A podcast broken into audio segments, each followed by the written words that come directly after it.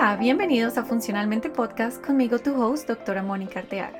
Aquí vamos a explorar la medicina funcional desde una perspectiva única y vamos a abordar alteraciones hormonales, brindándote herramientas para mejorar tu bienestar. Prepara tu mente y tu corazón para sumergirte conmigo en este viaje emocionante de autoconocimiento y crecimiento. Comencemos.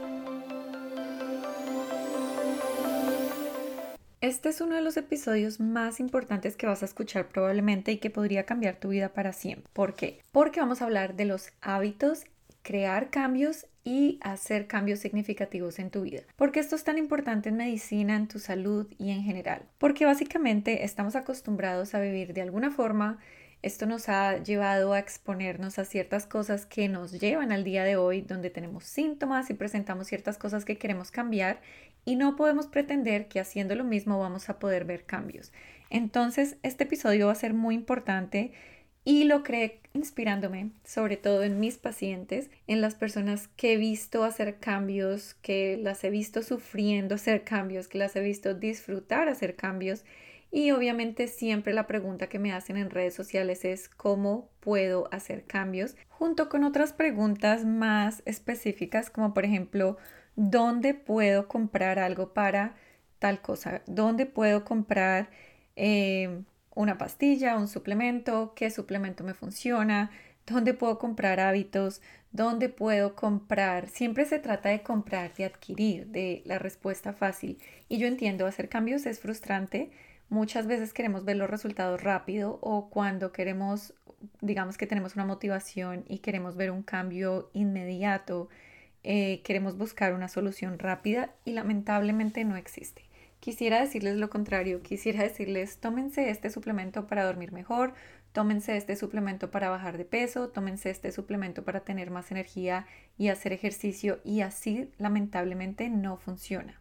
¿Existen suplementos que prometen estas cosas? Claro que sí existen y muchas personas los toman y muchas veces lo primero que haces cuando quiero dormir mejor, voy a la farmacia o voy al lugar donde puedo conseguir suplementos o voy a redes sociales a ver qué me pueden recomendar y ahí pongo mi energía y de esto no se trata. Hay muchas cosas que obviamente dicen que esto te puede ayudar a dormir mejor, esto te puede ayudar a evitar la ansiedad de comer para que no comas tanto y así puedas perder peso. Esto te puede ayudar para tener más energía antes del ejercicio.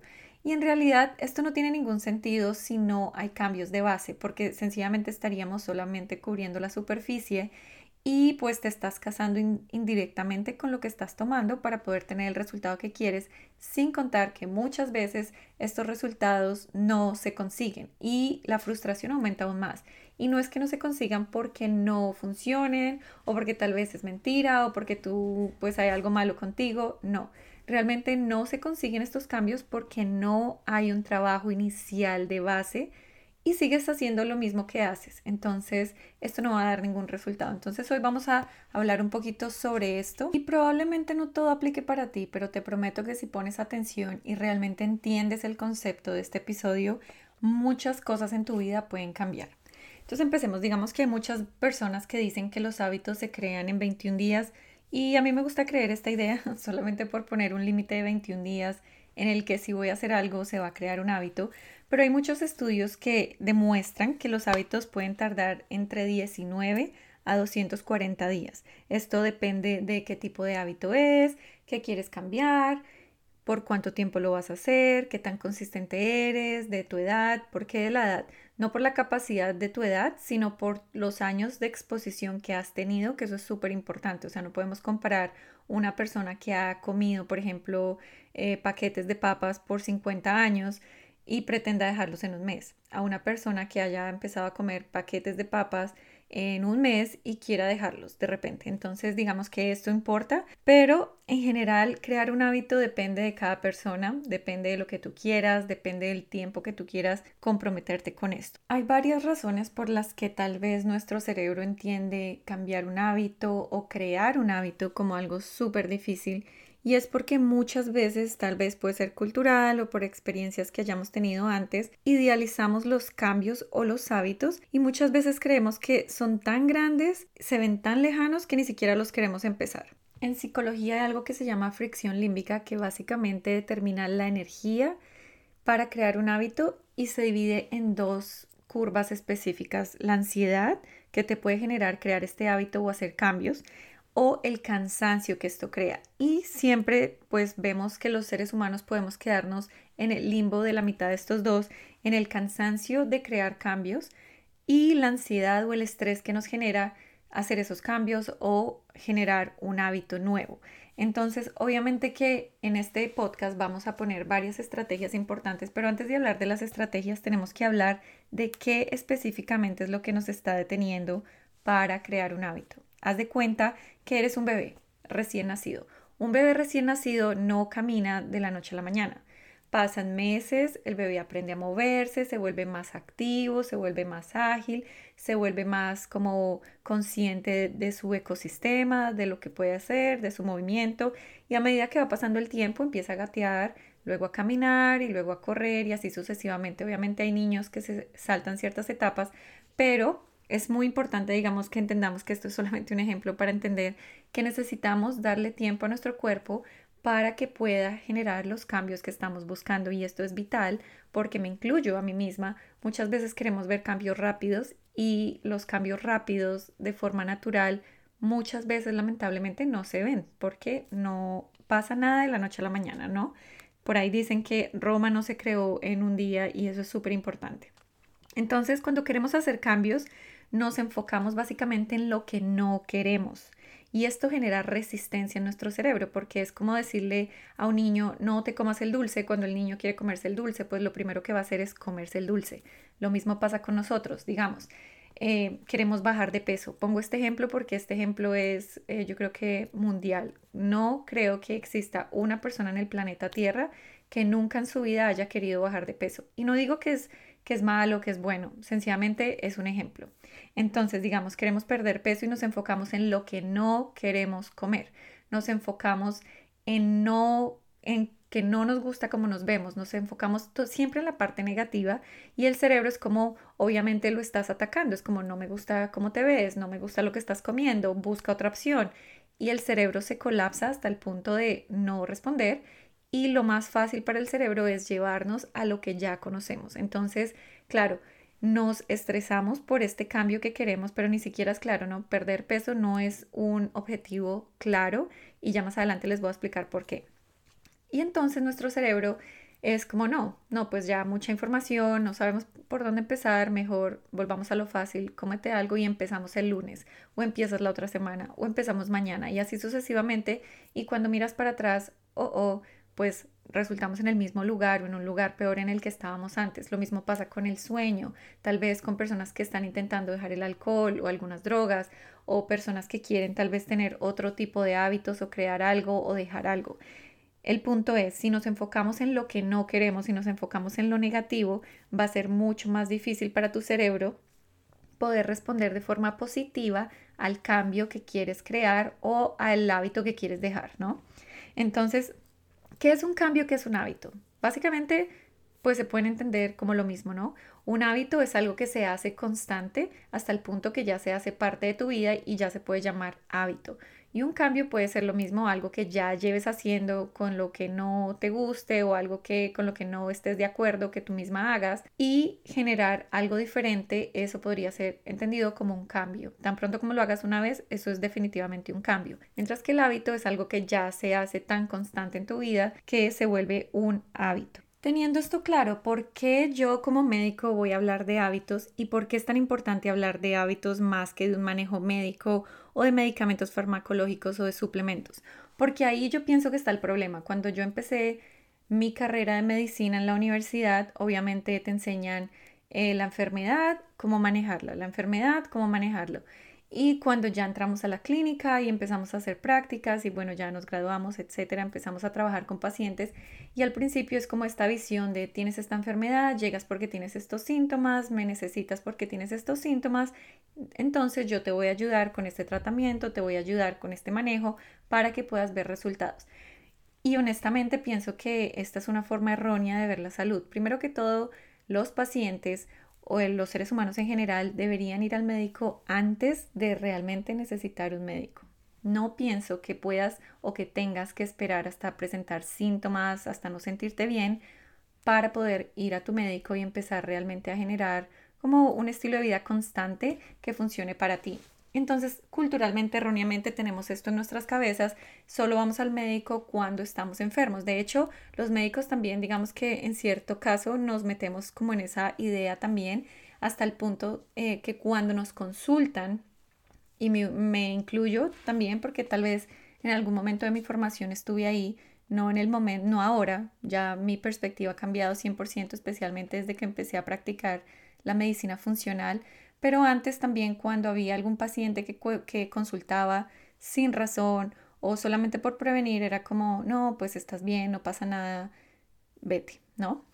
Especialmente en urgencias, digamos que, bueno, en urgencias sí debe llegar solamente lo que es urgente, pero hay muchas personas que realmente sí están interesadas en prevenir. Y esto es algo que debería alimentarse día a día en cambio de hacer sentir mal al paciente por querer prevenir. Entonces, esto ya es tema de otro podcast, pero digamos que sigamos con lo de los hábitos. ¿Por qué yo como médico me enfoco tanto en los hábitos? Porque tenemos una línea del tiempo, ¿verdad? Estamos expuestos en las barrigas de nuestra mamá cuando nuestra madre está en embarazo. Desde ahí empieza todo. Todo lo que nuestra madre hace durante el embarazo, todo lo que nuestra madre hizo antes de quedar en embarazo, obviamente nos expone a ciertas cosas durante eh, pues esta etapa donde estamos dentro de nuestra mamá. Una vez nacemos, eh, nuestro cuerpo empieza a ser expuesto a diferentes cosas, dependiendo de las culturas, dependiendo a lo que nuestros padres nos tienen eh, expuestos, ya sea bueno o malo, independientemente, estamos expuestos a lo que estamos expuestos, ¿verdad? Esto empieza a formar ciertas cosas en nuestra vida hasta el punto en el que ya tenemos mucha más conciencia y vamos creciendo y nosotros mismos como seres humanos empezamos a decidir lo que queremos hacer. Pero no se trata de querer cambiar 100% tus raíces, tu cultura o todo lo que estuviste expuesto cuando niño, pero sí tenemos que tener esto en cuenta porque esto es clave para entender por qué hacemos muchas de las cosas que hacemos hoy en día.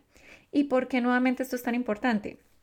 Porque no podemos pretender que si tienes síntomas hoy es porque hiciste algo el último mes y realmente tienes síntomas por eso. Puede ser una opción, pero no siempre. La historia es extremadamente importante. Si eres una de las personas, por ejemplo, yo soy colombiana, los colombianos comemos de una forma particular, de hecho me encanta la comida, pero nosotros los colombianos tenemos, tendemos a comer porciones grandes tendemos a comer bastantes fritos, ¿no? La empanada, el plátano. Y obviamente las cosas van cambiando también, pues ensalada y muchas cosas más. O sea, la, la cultura de cocina colombiana es espectacular, la amo, la adoro, pero pienso que es algo que determinó que yo consumiera ciertas cosas cuando pequeña que tal vez en este momento no quisiera haber consumido.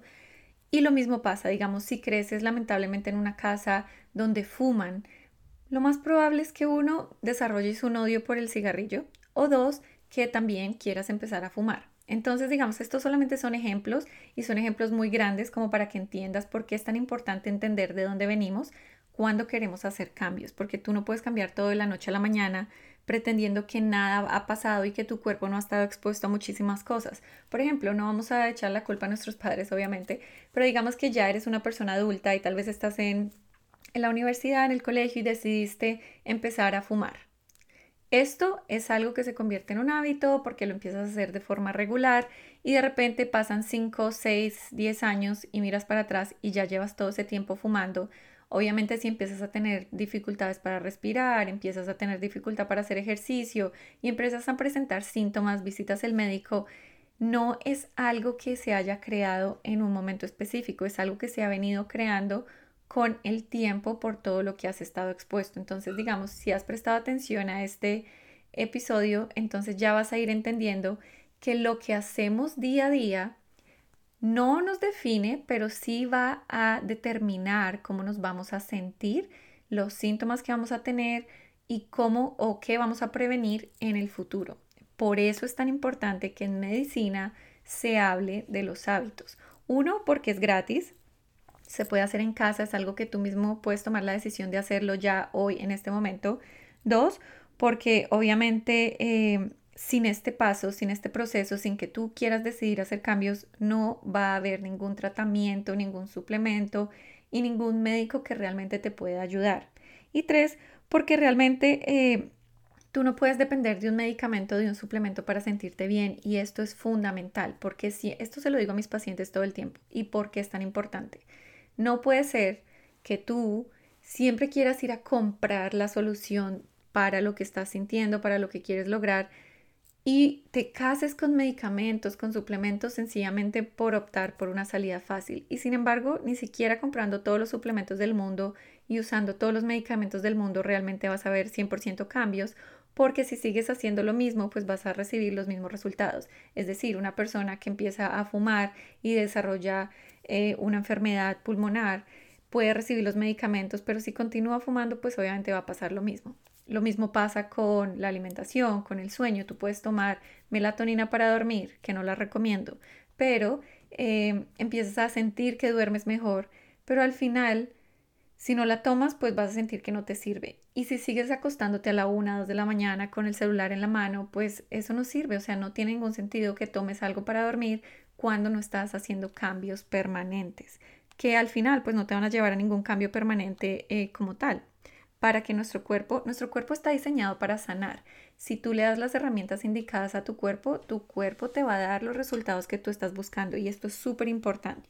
Muchas veces los hábitos y los cambios empiezan dejando de hacer algo que no te suma, algo que no quieres. Y nosotros como seres humanos sabemos, nosotros sabemos, por ejemplo, si yo quiero tomarme una Coca-Cola todos los días y obviamente la Coca-Cola pues no me va a generar ningún aporte nutricional y es algo que yo quisiera dejar de hacer, pues eso ya es algo que estamos identificando. Muchas veces puede ser más fácil identificar, por ejemplo, si quieres levantarte a hacer ejercicio todos los días y ya entras sabes que cuando te levantas te quedas en la cama media hora revisando el celular, ya ahí vas a saber que es algo que quieres cambiar. O por ejemplo, si eres de las personas que quiere comer más en casa, que quiere empezar a comer más saludable, pero de repente siempre que sale del trabajo pues tiene que pasar por X restaurante a comprar la comida porque no tiene nada preparado en casa, pues ya sabes qué es lo que hay que cambiar, ¿verdad? ¿Dónde empezar? ¿Qué es lo que quieres dejar de hacer?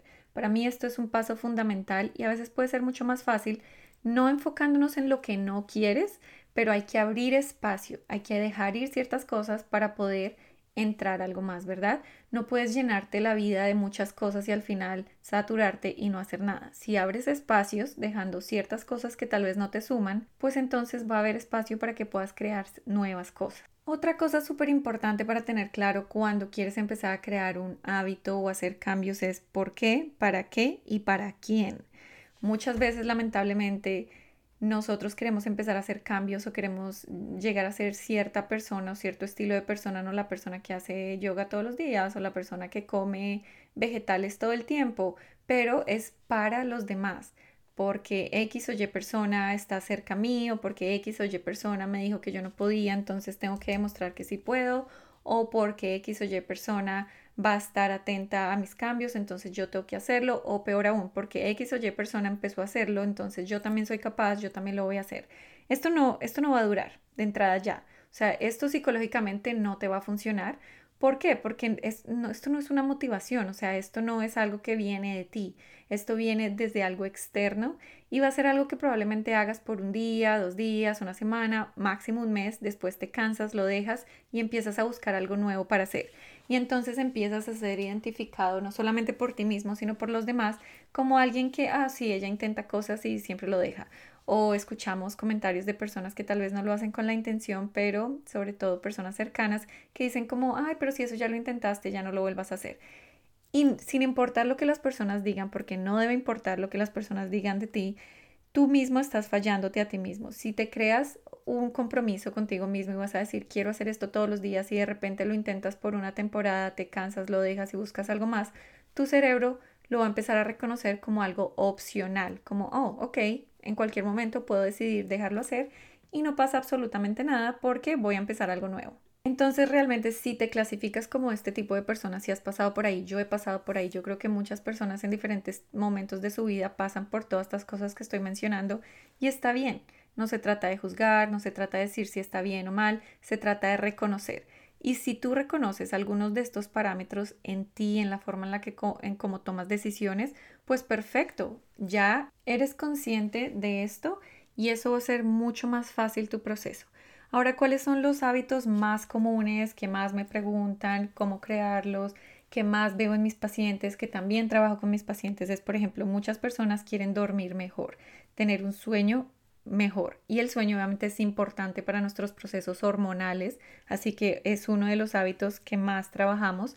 También el ejercicio, la alimentación, dejar algunas cosas como el alcohol, las drogas, crear límites con personas. Esto es súper importante porque a veces, por ejemplo, seguimos teniendo relaciones con personas, ya sea amorosas, de amistad en general, que no nos hacen bien y de hecho sabemos, lo sabemos, pero por alguna razón eh, seguimos ahí. Por ejemplo, hace poquito yo terminé una amistad con una amiga y me dolió muchísimo. Fue, eso fue como una tusa, ¿no? Como terminar con un novio y que uno no realmente como que no le da, no, no le da ese proceso como un cierre y es como que te duele constantemente hasta que te recuperas. Y, y fue como una, una pérdida dolorosa que en ese momento no lo entendía, no lo quería ver no quería dejar esa amistad, sentía que, que o sea, necesitaba tener esa amistad porque pues era algo que habíamos construido y pues cuando tú consideras que alguien es tu amiga, pues obviamente em, empieza a ser parte muy importante de tu vida. Entonces, em, en ese momento no lo entendía, pero cuando ya empecé a superar y a entender de una forma mucho más racional esa relación que estaba dejando ir, entendí que pues realmente pues esa no era la amistad que podría ser beneficiosa para mí. Entendí que no era lo que yo estaba buscando en una amiga, entendí que realmente no era algo que me aportaba 100%, algo que me drenaba energéticamente y emocionalmente. Entonces, los límites, tuve que crear un límite con esa persona porque es una persona que tengo que seguir viendo constantemente. Entonces, aunque la quiero muchísimo, la respeto y siempre la respetaré, ya sé que no puedo tener una amistad con esa persona y eso es obligarme o forzarme o enseñarme a crear límites con esta relación donde te respeto, te valoro, te admiro, pero hasta ahí llego, no puedo tener una amistad contigo. Eso es un límite. Y los límites también son súper importantes en los hábitos y en los cambios porque muchas veces el círculo social en el que estamos nos hace o nos determina o nos pone o, nos expone a ciertas cosas que hacemos. Entonces, obviamente los límites con personas también son súper importantes. También eh, personas quieren, quieren empezar una rutina o quieren... Em, empiezan un nuevo trabajo, un nuevo trabajo siempre viene de la mano de una nueva rutina, de un, de un nuevo cambio, de nuevos hábitos, de cambios independientes. Entonces, todo este tipo de cosas siempre me las preguntan y sí, son muy importantes para los hábitos. Hay muchos más. cualquier cosa que tú quieras lograr, eso va a generar un cambio y va a generar que tal vez tengas que crear un hábito nuevo. Y para eso estamos aquí hoy, ¿verdad? Yo no te voy a decir los 10 pasos para que empieces a crear un hábito nuevo, porque realmente yo he leído libros, yo he, he hablado con psicólogos, con terapeutas sobre cómo crear un hábito y realmente no pienso que haya una fórmula específica para crearlo, pero sí siempre veo que hay como un patrón que es de todo lo que estamos hablando. Si tú puedes reconocer todo lo que hemos hablado en este episodio, va a ser muchísimo más fácil para ti poder crear un cambio o crear un hábito. Ahora, los hábitos son los mismos, es decir, si yo creo algo hoy, es algo que voy a hacer por el resto de mi vida, probablemente no. Los seres humanos obviamente pasamos por cambios, por etapas, por momentos. Tal vez estás en la universidad, estás estudiando, tal vez iniciaste un nuevo trabajo que tal vez vas a cambiar en un futuro, tal vez no. Tal vez en este momento estás en embarazo o tal vez estás planeando quedar en embarazo o tal vez tienes ya un hijo o varios hijos. Dependiendo el momento de tu vida en el que estés, vas a tener que crear ciertos cambios, hábitos y siempre van a ser diferentes. No tienen que ser permanentes, no tienen que ser los mismos para siempre y esto también yo creo que a veces nos cruza en la cabeza, ¿no? Como es como, no, pues de algo nos tenemos que morir, entonces voy a seguir haciendo esto porque yo tengo que disfrutar la vida. Y esto lo he escuchado muchísimas veces y pues desde el fondo de mi corazón siento que es una forma muy dolorosa de ver la salud y una forma un poco ignorante de, de verlo porque obviamente la única persona que se está hiriendo es uno mismo al decir esto y al seguirlo haciendo. Entonces, muchas veces vemos como crear un estilo de vida es difícil, crear un estilo de vida estratégico o saludable em, debe ser doloroso, debe ser caro, debe ser em, sufrido y esto no es así. Esto no es así, por lo menos la estrategia, a mí me encanta trabajar con porcentajes, aunque soy malísima en números. Siempre le digo a mis pacientes, yo trabajo de forma 90-10. 90% es crear esa estabilidad esa estrategia que funcione para ti hoy, en el momento en el que estás, desde lo que te gusta, desde lo que tienes disponible, desde lo que puedes hacer, desde lo que te ves replicando una y otra vez, una y otra vez. Y el 10% es básicamente como ese espacio de flexibilidad que te puedes dar cuando ya tienes ese 90% establecido. Es decir, muchas personas creen, si yo empiezo a comer bien, si quiero bajar de peso, si quiero hacer cambios en mi alimentación, ya nunca más voy a volver a comer afuera, no puedo ir a restaurantes, no puedo compartir con mis amigos y esto es totalmente falso. Si tú tienes un 90% de estabilidad donde comes bien, preparas tus comidas, eh, eres consciente de, cómo las preparas, qué usas para prepararlos, de tener siempre en balance tu plato, pues va a ser mucho más fácil que el día que vayas a un restaurante empieces con una ensalada y tal vez tomes un pedido un poco más em, liviano o algo que quieras disfrutar y no pasa nada, al día siguiente continúas. No quiere decir que dañaste el proceso, no quiere decir que ya arruinaste todo lo que habías hecho, no, quiere decir que es un proceso. Y eso es otra cosa que nos imposibilita o que nos detiene para crear cambios y hábitos, que es creer que todos los días tenemos que hacer exactamente lo mismo para que sea un hábito y si dejamos de hacerlo un día, entonces ya se acabó, ya no nos sirve, ya tenemos que dejarlo de hacer. Y así era yo, esa digamos que era como una metodología que yo tenía súper clara en mi cerebro, que me detuvo muchísimas veces de tomar buenas decisiones y seguir adelante en mis procesos.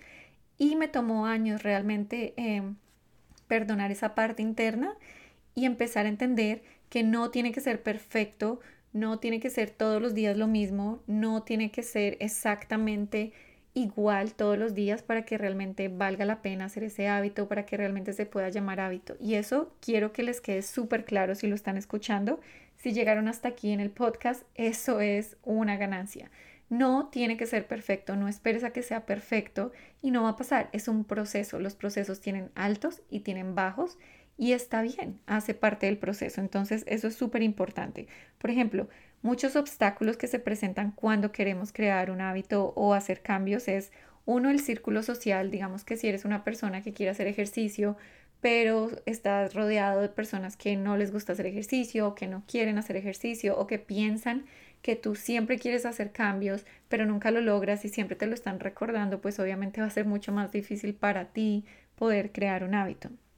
Y no quiere decir que tengas que estar sola en el proceso o que no puedas tener un círculo social, pero tienes que determinar cuáles son los obstáculos que tienes tú hoy alrededor para poder empezar a planear cómo los vas a manejar. Por ejemplo, si tienes un círculo social, em, un ejemplo, eres una persona que ha intentado empezar a hacer ejercicio muchas veces y alguien que tal vez vive contigo te ve y dice, ah, otra vez lo vas a intentar, bueno, tal vez esto te va a durar una semana, tal vez esto te va a durar un mes.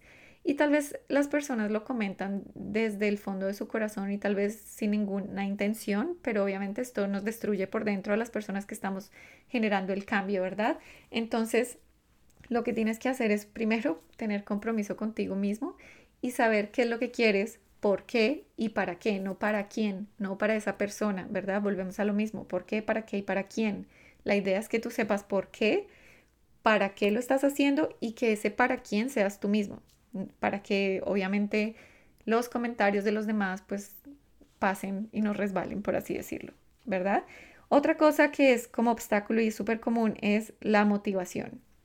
Y con la motivación pasa algo muy dinámico que creemos que necesitamos como esta maleta llena de motivación para empezar a hacer cosas y resulta que no es así. La motivación llega cuando empezamos a ver resultados. Por ejemplo, si dices que te vas a levantar a hacer ejercicio todos los días, eh, tal vez el primer día no vas a tener motivación o el segundo día o el tercer día. Pero las cosas cambian cuando tú empiezas a demostrarte a ti mismo como, wow, ya llevo tres días, cuatro días haciendo ejercicio y ahí es cuando la motivación crece porque estás mostrando resultados. Y a veces esperamos a que llegue la motivación y yo soy realmente yo creo, estoy convencida que la motivación llega después. Entonces, eso también tiene que tenerse en cuenta. Otra parte eh, de obstáculos que siempre mencionan es como el tiempo, eh, crear cambios drásticos, crear cambios drásticos. Es decir, si tú eres una persona que tal vez eh, se acuesta con el celular hasta la una de la mañana todos los días, o eres una persona que come comida chatarra o comida rápida, todos los días o si eres una persona que tal vez nunca hace ejercicio o hace ejercicio por ahí una vez al mes, estos cambios drásticos pueden sonar como nunca más vuelvo a comer comida rápida, nunca más eh, vuelvo a, a, comerme algo que me gusta o voy a eliminar el azúcar 100%, que eso también lo he escuchado muchísimo. O tal vez me voy a levantar todos los días a las 4 de la mañana a hacer ejercicio. Esto es drástico. Tú no puedes pasar de 0 a 100. No puedes. No puedes, y te lo digo de todo corazón, yo también lo he intentado y he fallado, no se puede.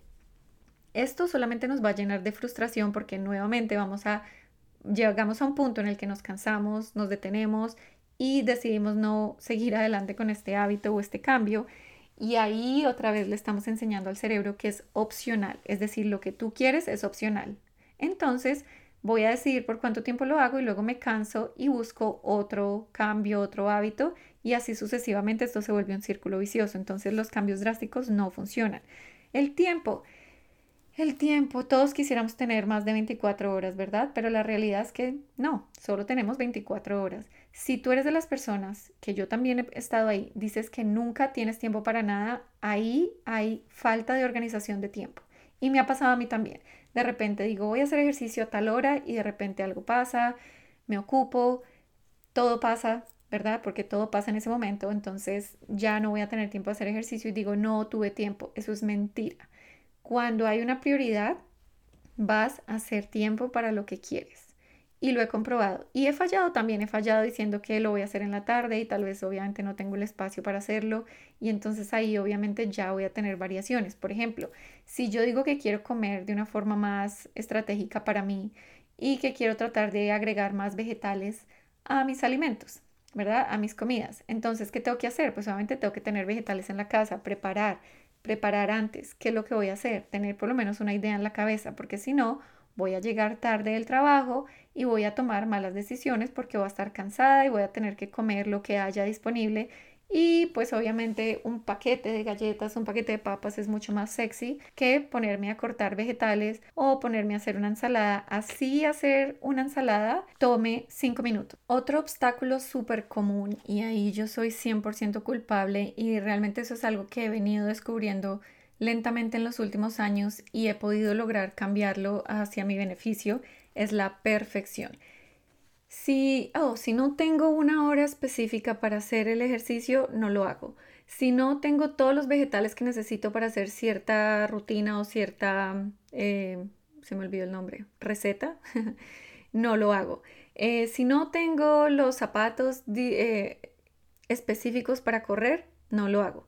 Eso es básicamente excusas que nuestro cerebro está tratando de generar para podernos llevar a lo más cómodo, a lo que ya conocemos, a lo que no nos crea resistencia. Entonces, por ejemplo, em, yo hace mucho tiempo practiqué CrossFit por muchos años. Dejé de practicarlo especialmente después de mi embolismo pulmonar tan frecuente, o sea, como que sí lo hacía, pero no era tan frecuente como antes. De repente ya como que para mí, el haber tenido el embolismo pulmonar en mi momento, en mi mejor momento de mi vida, donde más saludable estaba, donde mejor estaba comiendo, donde más ejercicio estaba haciendo, creo como una pelea interna conmigo que yo fui entendiendo lentamente. Y esto lo menciono porque esto es algo que realmente puede pasar y nadie me hablaba de eso, yo no creía que eso podía pasar y yo realmente tenía como una pelea interna entre por qué si soy tan saludable ahora me tiene que pasar eso a mí. ¿Verdad? Ya, pues obviamente si me sigues, ya sabes que tuve el embolismo pulmonar por los anticonceptivos orales, que si no lo has escuchado te invito a mi primer episodio em, donde cuento toda la historia, pero esto me generó como una pelea interna y una pelea con el ejercicio. Entonces para mí era como que si lo hacía, lo disfrutaba, pero como que me generaba una resistencia, pero yo no identificaba por qué. Y Obviamente yo siempre cuando hago CrossFit o cuando hacía CrossFit, siempre yo era como de las primeras, la que más peso levantaba, como la que más, ¿verdad? No, no era la número uno, obviamente hay gente muy, muy dura en CrossFit y en, en los gimnasios en general, pero yo siempre estaba como en el top 5. O sea, siempre como que se acababa el, el, ejercicio mucho más rápido que varias personas. Y digamos que esto me motivaba porque obviamente me hacía sentir que estaba evolucionando, ¿verdad? Y de repente decidí eh, bueno, dejé de hacer CrossFit por mucho tiempo y empecé a ir más al gimnasio, a hacer otro tipo de cosas. También intenté yoga, pilates y otro tipo de cosas que en ese momento tal vez me, me llenaban o tal vez eran, era lo que necesitaba en ese momento, pero volví a CrossFit. Decidí volver a CrossFit 100% y, oh sorpresa, era de las, de las peores. Era la que más lento corría, la que menos peso levantaba, la que no quería llegar a la clase temprano. Y esto eh, obviamente empezó a crear como, ah, como, ah, no quiero hacer CrossFit, entonces si ya no soy buena, entonces no quiero hacerlo, ¿verdad? Y eso era mi cerebro tratando de tener esa resistencia en crear un nuevo cambio. Y bueno, pues entendí, no tiene, no tiene que ser perfecto, no tengo que ser de las mejores. Si hoy lo hago mejor de como lo hice ayer, eso para mí ya es una ganancia. Por ejemplo, el primer día un montón de, tiempo corriendo, era el ejercicio, tenía que correr. En la tercera o cuarta vuelta yo ya estaba que me moría y dije, ok, voy a caminar un poco y tal vez mañana no camino, tal vez mañana corro más. Y así sucesivamente y empecé a perdonarme a mí misma por no ser de las mejores o por no hacerlo tan bien como lo hacía antes o por no sobresalir tanto como sobresalía antes y resulta que y así, así mismo ya era una beginner o una, eh, ¿cómo se dice?, iniciación. Entonces, eh, así tuve que aceptarlo, tuve que aceptar este proceso de bebé que les conté al principio que tenemos que gatear, luego tenemos que caminar y lentamente aprendemos a correr.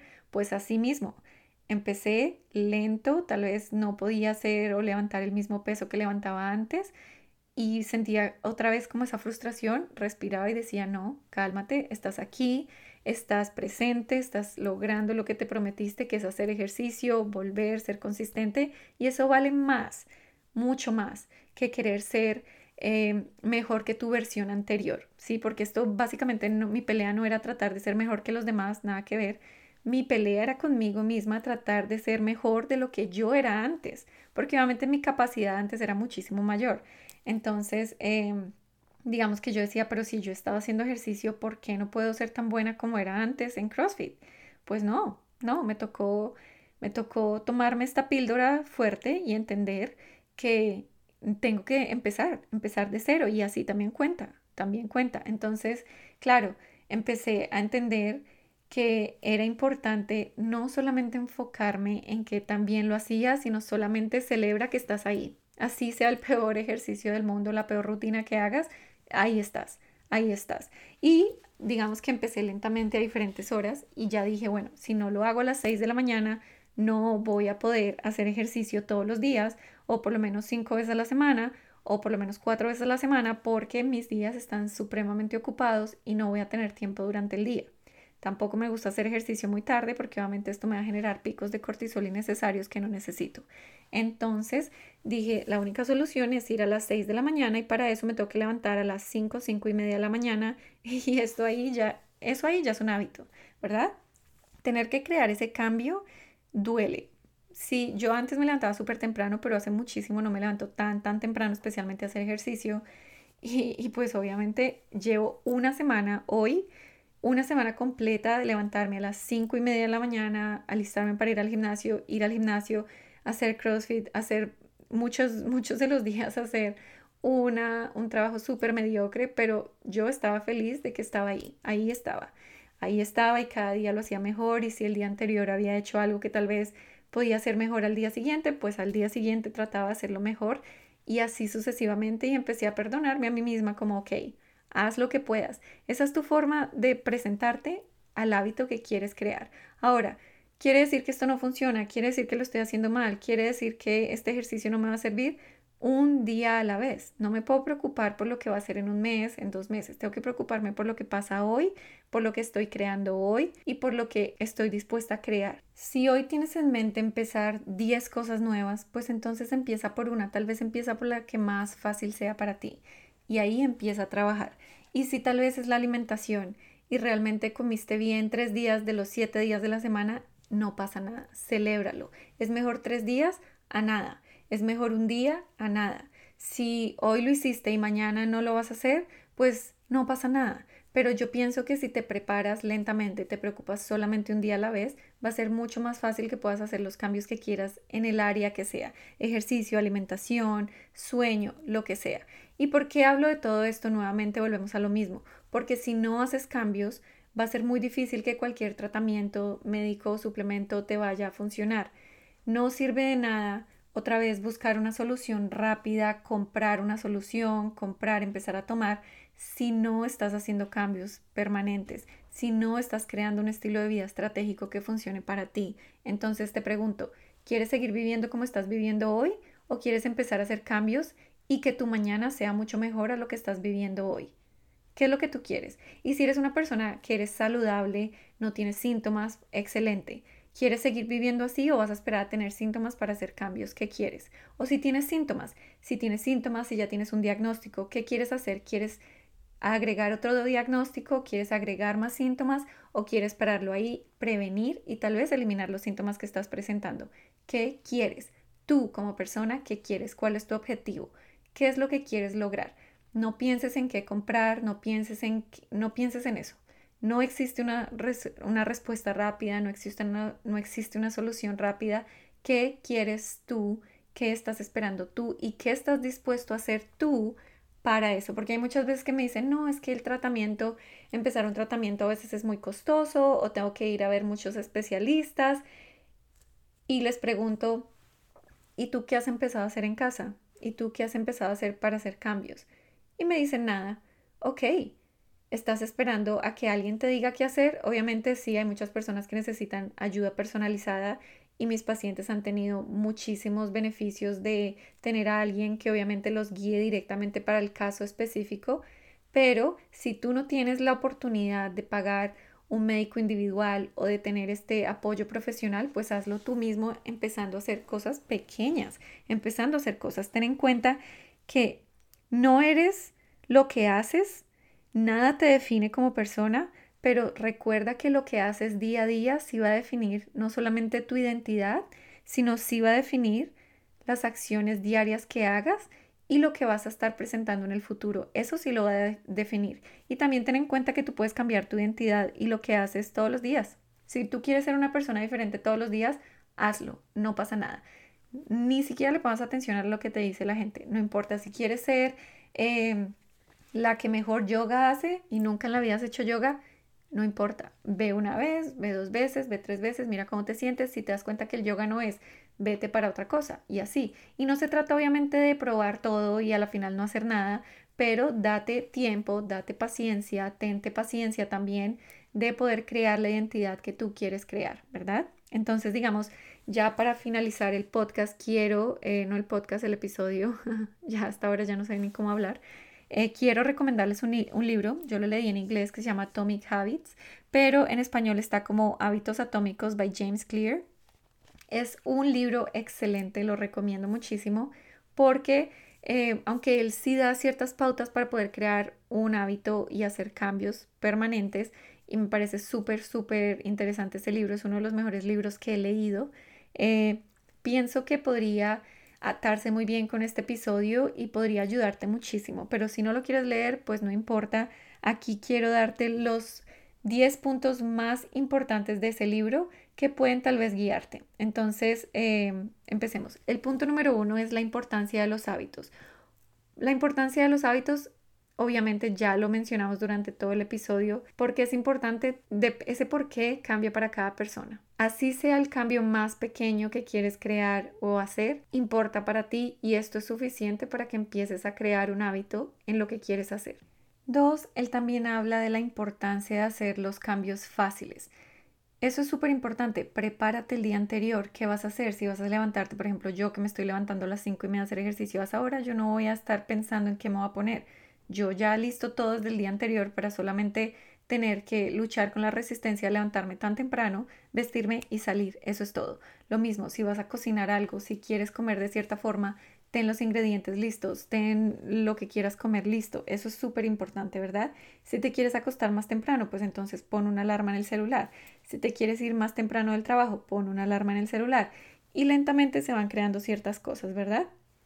Ahora, también el punto número tres, el poder de la acumulación. Si tú vas haciendo estos cambios lentamente todos los días, todos los días, todos los días, preocupándote por un día a la vez, no pienses en cuántos días lo voy a hacer en un mes, cuántos días lo voy a hacer en dos meses. cuál va a ser el resultado en un mes, en dos meses, en tres meses. No, piensa en lo que estás haciendo hoy. Si hoy lo hiciste, ganancia, ganancia absoluta, disfrútalo, quédate con esa ganancia y sigue adelante, ¿verdad? Otra cosa súper importante es como premiate, que él también menciona mucho esto de premiarse. Yo la verdad no lo hago, pero pienso que es un punto importante que puede funcionar para varias personas. Cuando hagas algo, pues entonces premiate por haberlo hecho, ¿verdad? Entonces yo no lo hago porque realmente yo soy una persona demasiado exigente y no digo que deban hacerlo así, o sea, es algo en lo que estoy trabajando también. Yo pienso que a veces tengo que trabajar en eso también, que a veces pienso que cuando se hace una o dos veces no vale y no merezco un premio, porque tengo que hacerlo por más tiempo o por un tiempo prolongado o ver un resultado mayor. Y esto no es así, obviamente, como ya les estoy diciendo, los pequeños cambios también cuentan, eso también es importante. Entonces, eh, si quieres premiarte, si quieres ver lo que estás haciendo, eso también va a apoyar la motivación de seguir haciendo estos cambios día a día, ¿verdad? Él también habla de una teoría de los hábitos en cuatro pasos, que esto sí no se los voy a explicar porque ya es mucho más largo y obviamente no quiero que el podcast sea tan largo, pero básicamente él sí habla como de varios conceptos que son importantes para poder crear un hábito. Básicamente él menciona, eh, ya solo lo va a mencionar por encima, es como eh, la señal de que quieres hacerlo, el anhelo de que lo quieres hacer, la respuesta que tienes y la recompensa. Entonces ya si les interesa saber mucho más sobre esto, me, avisan, puedo hacer un podcast sobre el libro o los invito a que lo lean. También habla sobre la importancia del entorno. Entonces, obviamente es muy importante empezar a realizar cambios desde lo que tienes disponible, desde lo que te gusta. No trates de ser muy creativo porque obviamente va a ser mucho más difícil para ti.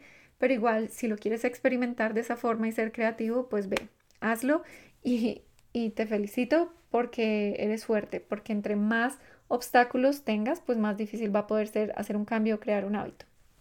Otra cosa que él menciona es Em, identificar un hábito que realmente tengas claro, ¿no? ¿Qué es lo que quieres lograr y hacerlo específico? No es solamente quiero hacer ejercicio, no. ¿Qué, ¿Qué, tipo de ejercicio? ¿Por cuánto tiempo quieres hacerlo? ¿Qué quieres lograr con ese ejercicio? O quiero comer mejor. Quiero comer mejor no es un hábito. ¿Qué es lo que te va a hacer comer mejor o que tú entiendas que estás comiendo mejor? Tal vez puede ser dejar ciertas cosas que comes en este momento o tal vez poner más vegetales en tus alimentos o tal vez desayunar si no desayunas. Entonces, cambia para cada persona, pero tenerlo claro y ser específico es fundamental. La gratificación inmediata es algo que él también menciona en el libro y la gratificación inmediata es como cuando haces algo tienes la respuesta y tu cerebro obviamente tiene como todas estas endorfinas a flor de piel porque lo lograste y eso lo debes seguir usando para que recuerdes cómo es el sentimiento cuando no lo quieres hacer, porque aun cuando, por ejemplo, eh, el cerebro es muy inteligente, digamos que cuando me pasó, creo que fue el jueves, me levanté a las cinco y media, todos estos días ha estado lloviendo en la mañana, o sea, para hacer el hábito aún peor. Y es como que mi cerebro en realidad quiere salir aún lloviendo, en realidad está muy oscuro para manejar, es peligroso, o sea, mi cerebro me estaba mostrando todas las, eh, todas las posibilidades para yo poder evitar ir a ese ejercicio. Y realmente mm, fui, traté de no escuchar a mi cerebro y cuando llegué allá estaba parqueando enfrente del, del gimnasio y mi cerebro todavía me estaba diciendo como, ay, devuélvete, o sea, ya vete a descansar, devuélvete, vas a estar súper cansada, tienes un día difícil, deberías estar descansando. Aún estando ya, mi cerebro todavía me estaba diciendo que me fuera para la casa. Entonces, obviamente el cerebro es muy, muy inteligente, eh, pero nosotros somos más fuertes que nuestro cerebro porque nosotros somos los que le decimos al cerebro cómo procesar las cosas. Por eso es tan importante que a veces te fuerces en hacer lo que no quieres hacer, obviamente de una forma adecuada, eh, para que puedas pasar como esa línea en la que tú eres más fuerte que el cerebro, ¿ok? Eh, otra cosa que él habla es cómo manejar el proceso y el progreso. Entonces, obviamente, eh, tener en cuenta cuál es la meta, qué es lo que vas a obtener al final, qué pasa si no lo obtienes, cómo vas a hacer para llegar a ese lugar y obviamente lo más importante es que esa motivación interna o esas ideas internas del cambio del hábito que quieres crear venga de ti, para ti y por ti. Porque nadie en la vida va a poder hacer las cosas por ti. Nadie en la vida va a poder manejar algo que tú no puedes manejar. Ningún médico, ni siquiera el médico más importante del mundo, el más inteligente del mundo, puede darte un medicamento o un suplemento que te vaya a ayudar a cambiar las cosas que tú no estás dispuesto a cambiar. Entonces, obviamente yo siempre le digo a mis pacientes, esto es un trabajo en equipo, esto es más 60-40, yo hago el 40% y tú haces el 60%. Eso es eso es súper importante entender. Si tú no haces cambios, no, ni siquiera pierdas tiempo en un tratamiento, no pierdas plata comprando suplementos. Enfócate en los cambios que tú quieres crear, un cambio a la vez, no trates de hacer 10 al tiempo y recuerda, sé paciente, crear cambios cuesta tiempo, cuesta emociones, es desgastante, pero la ratificación y la felicidad y el compromiso y la motivación que viene cuando miras para atrás y dices lo lograste, no tiene precio. Así que ánimo, si estás empezando hábitos, ánimo así como yo, voy a seguir con mi hábito de las 6 de la mañana el ejercicio, pero si tú lo estás empezando a crear, ya sea en el área que sea, sueño, alimentación, ejercicio, cualquier cosa que sea, te motivo, te felicito, te doy un abrazo y te digo, estás dando el primer paso. El hecho de que quieras empezar a hacer cambios es el más, más importante. Así que sigue adelante. Muchas gracias por este episodio, muchas gracias por estar aquí, muchas gracias por llegar aquí. Y quiero agradecerles a todos. La acogida que ha tenido este podcast es algo increíble, me llena el corazón de felicidad. Cada vez que hablo con alguien, muchas veces me lo mencionan, es como me encanta tu podcast, muchas gracias. Y esto me llena de emoción porque siento como que somos amigos, porque en estos podcasts me doy la oportunidad de ser mucho más eh, conversadora, contar cosas mucho más personales. Y obviamente que esto es súper importante y antes de irme quiero recordarles algo que he estado viviendo últimamente. Los que me siguen saben que me voy a casar en octubre. Yo ya estoy casada, pero me casé durante COVID, solamente con mi esposo, solamente los dos, fue increíble, lo amo, lo adoro, amé esa idea, pero ahora ya llegó el momento de casarme con familia y amigos nuevamente y compartir esta alegría con ellos, ¿verdad? Pero lo menciono porque mi cerebro inmediatamente me llevó, tienes que bajar de peso, tienes que bajar de peso para caber en el vestido, tienes que bajar de peso y yo no sé esa idea de dónde vino, yo no. Entonces me calmé, como no, respira, respira, o sea, no tengo que bajar de peso, tengo que seguir haciendo cambios estratégicos, tengo que seguir adelante con lo que hago, tengo que seguir con mis hábitos, pero no me voy a enfocar en algo que no me va a traer nada a largo plazo. Entonces, obviamente mi cerebro me estaba llevando como a dietas, dieta, ¿no? Come de una forma estratégica, come limpio, evita menos tal vez cosas que no me sumen a nivel nutricional. Entonces quiero darles este ejemplo para que se den cuenta que muchas veces nos enfocamos en lo negativo. Si yo no hubiera parado mi cerebro en ese momento, pues tal vez estaría haciendo una dieta terrible que ni siquiera recomiendo y no tiene ningún sentido, pero como yo ya tengo el conocimiento, yo ya hice todas las dietas del mundo y ya sé que no funcionan, entonces obviamente yo le dije a mi cerebro, no vamos a volver al mismo lugar en el que estuvimos hace muchísimos años, no tiene sentido. Por el contrario, vamos a seguir haciendo ejercicios, ser más constantes, comer mucho mejor, desde lo que me gusta, desde lo que tengo disponible, sin sacrificar mi nutrición como tal. Entonces, em, este ejemplo lo quería dar para que se den cuenta que nuestro cerebro nos juega sucio a veces, pero otra vez, nosotros somos más fuertes que el cerebro. Y bueno, ya me voy y los dejo ir porque realmente este episodio aparentemente es uno de los más largos que he tenido, así que siempre trato que sean como cortos y digeribles para que las personas lo puedan escuchar de una forma más amena. Avísenme si les gustó este, este podcast y recuerden siempre, amo leer sus comentarios, amo que comenten, amo que lo compartan. Si creen que alguien lo necesita, alguien necesita escuchar esto, por favor, compártalo. Llegamos al final. Gracias por unirte a nosotros en este episodio de Funcionalmente. Recuerda que el cuidado de tu cuerpo y tu mente es fundamental para vivir una vida plena. Ahora, si te gustó este podcast, te invitamos a dejarnos un review en donde estés escuchando el podcast para darme cuenta que sí te está ayudando y así la información pueda llegar a muchas más personas. No olvides suscribirte y unirte a nuestra comunidad de redes sociales para seguir conectadas y compartir experiencias y nos vemos pronto en nuestro siguiente episodio de Funcionalmente. Hasta pronto.